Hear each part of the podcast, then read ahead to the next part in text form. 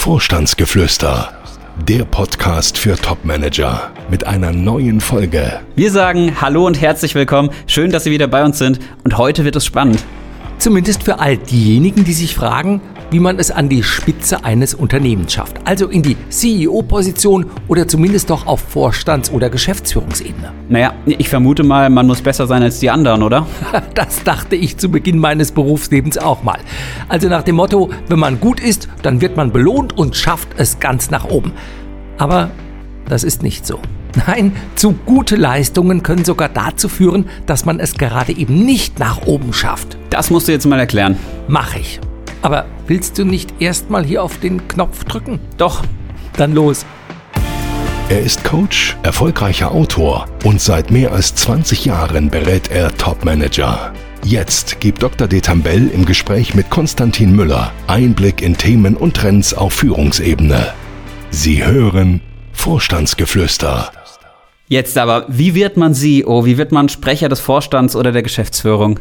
Also wenn ich meine Erfahrungen der letzten 25 Jahre zusammenfasse und daraus die Antwort formuliere, dann ist es sicherlich die Kombination aus Fähigkeiten, Disziplin, der eigenen Einstellung und ja, nicht zu vergessen, einer ganz großen Portion Glück. Das ist aber ja doch jede Menge, was da zusammenkommen muss. Völlig richtig. Ich bin mal ganz ehrlich, ich dachte früher immer, der Beste schafft es an die Spitze. Aber wenn man dir zuhört, hat man den Eindruck, dass das gar nicht zwangsläufig so ist. Doch, durchaus. Aber der Beste ist eben nicht der, der die besten Ergebnisse liefert, sondern derjenige, bei dem all das, was ich eben nannte, bestmöglichst zusammenkommt. Also Fähigkeiten, Disziplin, die richtige Einstellung und ja, das Glück. Ich merke schon, gar nicht so einfach. Na, fangen wir doch erstmal bei den Kriterien an, die verhindern, dass jemand an die Spitze eines Unternehmens kommt. Diese Kriterien gibt es? Aber klar doch. Also, das fängt doch schon mal mit der Ausbildung bzw. dem Studium an. Also wenn man sich anschaut, wer in den größeren Unternehmen im Vorstand oder der Geschäftsführung sitzt, dann sind es in der Regel Personen, die ein BWL oder ein Ingenieurstudium hinter sich haben. Anders gesagt, wer Archäologie, Philosophie, Germanistik, Sprachwissenschaften oder ähnliches als Studium absolviert hat, der sorgt meistens bereits durch die Studienwahl dafür, dass eine Karriere, die an die Spitze eines größeren Unternehmens führt, ja eher verhindert wird. Das heißt, man müsste eigentlich schon in der Schule viel mehr Zeit dafür verwenden, Schülerinnen und Schüler bei der Wahl des richtigen Studiums zu beraten. Unbedingt. Denn es geht ja nicht nur um das Interesse an einem Fach, sondern es geht auch darum, wie man später seine berufliche Rolle sieht. Jetzt muss ich aber doch mal einhaken. Du hast doch auch mal Philosophie und Theologie studiert und es dann doch an die Spitze eines Unternehmens geschafft und berätst zudem seit mehr als 25 Jahren Topmanagerinnen und Manager. Wie passt das zusammen?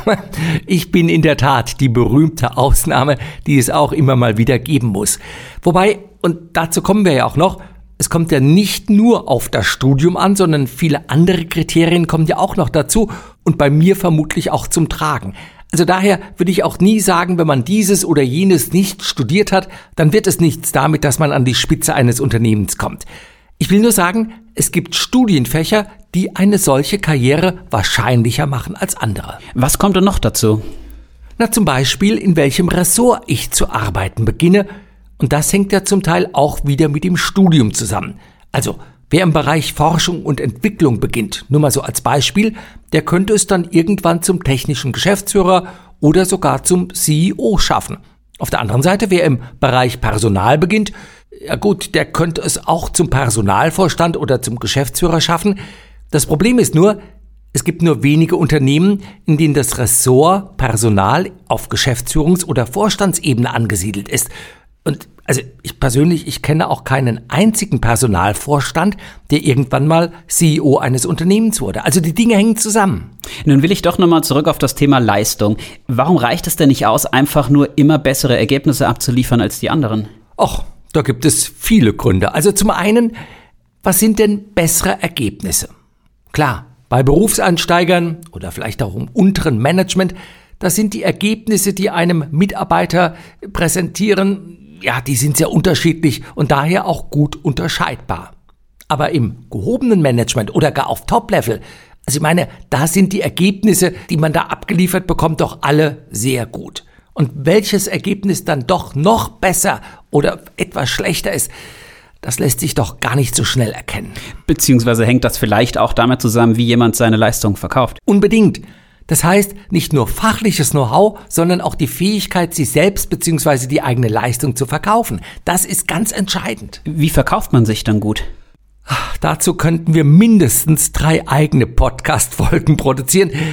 Aber ich will mal eine erste kurze Antwort versuchen. Es kommt sicherlich nicht nur darauf an, inhaltlich bzw. fachlich zu überzeugen, sondern das Ganze auch so sympathisch zu verkaufen, dass der eigene Vorgesetzte die Lösung unterstützt und es eben kein Störfeuer von den Kolleginnen und Kollegen gibt. Warum sollte es Störfeuer geben? Ach, weil es um gekränkte Eitelkeiten, Eifersüchteleien, um Machtspiele geht. Also vieles ist ja doch Politik. Fachlich der Beste zu sein reicht nicht. Nun hast du ja weitere Punkte genannt, Disziplin zum Beispiel. Ein ganz wichtiger Punkt. Also Karriere macht man nicht an einem Tag, sondern über viele Jahre und Jahrzehnte hinweg. Und das ist etwas, worüber sich viele gar nicht so klar sind. Also man denkt immer, wenn ich dieses oder jenes erreicht habe, dann habe ich es geschafft. Aber nein, so ist es gerade nicht. Permanent über viele Jahre am Ball zu bleiben und Spitzenleistungen abzuliefern, darauf kommt es an. Vermutlich ist das so wie im Leistungssport. Genau. Man gewinnt nicht bei Olympia, weil man ein Jahr vor Olympia mal etwas mehr trainiert hat. Nein, die Goldmedaille bekommt nur der, der über viele Jahre, nicht selten Jahrzehnte trainiert hat und immer bereit war, sich vielleicht sogar etwas mehr abzuverlangen als andere und ja, disziplinierter zu trainieren als andere. Wie schafft man das? Meines Erachtens nur, wenn man wirklich für seinen Job brennt. Ansonsten wird man diese Power, diese Disziplin dauerhaft gar nicht aufbringen können. Und einen dritten Punkt, den du vorhin genannt hast, war die richtige Einstellung. Ja, genau. Also man könnte auch sagen, das Vertrauen darauf, dass am Ende alles gut wird, beziehungsweise sich das gewünschte Ergebnis schon einstellen wird. Ist das nicht etwas zu rosarot? Kommt drauf an. Also wenn man darunter versteht, die Beine baumeln zu lassen, den lieben Gott einen guten Mann sein zu lassen und doch zu erwarten, dass am Ende sich die Dinge schon bestens entwickeln, dann wäre das in der Tat rosarot und blauäugig. Aber alles zu geben, mit Rückschlägen zu rechnen, diese ernst zu nehmen, sich aber von diesen nicht aus der Bahn werfen zu lassen, sondern sich vielleicht noch klarer dadurch auszurichten, all das wird nur gelingen, wenn man dieses Grundvertrauen hat, diese positive Einstellung, dass am Ende der Erfolg stehen wird. So, ich fasse nochmal zusammen. Mit der Kombination aus einer positiven Einstellung, höchster Disziplin und viel Know-how schafft man es an die Spitze eines Unternehmens. Einen Punkt hast du noch vergessen. Und der ist mit der wichtigste Punkt, nämlich eine gehörige Portion Glück und Zufall. Oh, und das scheint mir der schwierigste Punkt zu sein, denn Glück lässt sich ja nicht beeinflussen. Im Grunde ist das wie beim Lottospiel.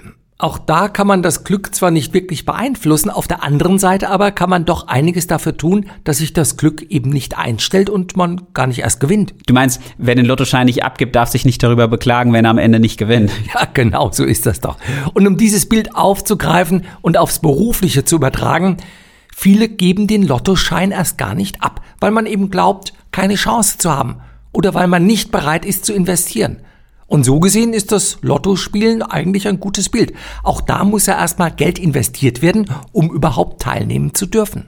Wenn du jetzt von Glück redest, was bedeutet das denn konkret im Hinblick auf die Frage, wie man es an die Spitze eines Unternehmens schafft? Wenn ich Topmanager frage, wie sie es an die Spitze eines Unternehmens geschafft haben, dann sagen viele, dass sie im rechten Moment an der richtigen Stelle waren. Also sei es zum Beispiel, dass man Chefs hatte, die im Unternehmen eine starke Stellung hatten und die einen gefördert haben.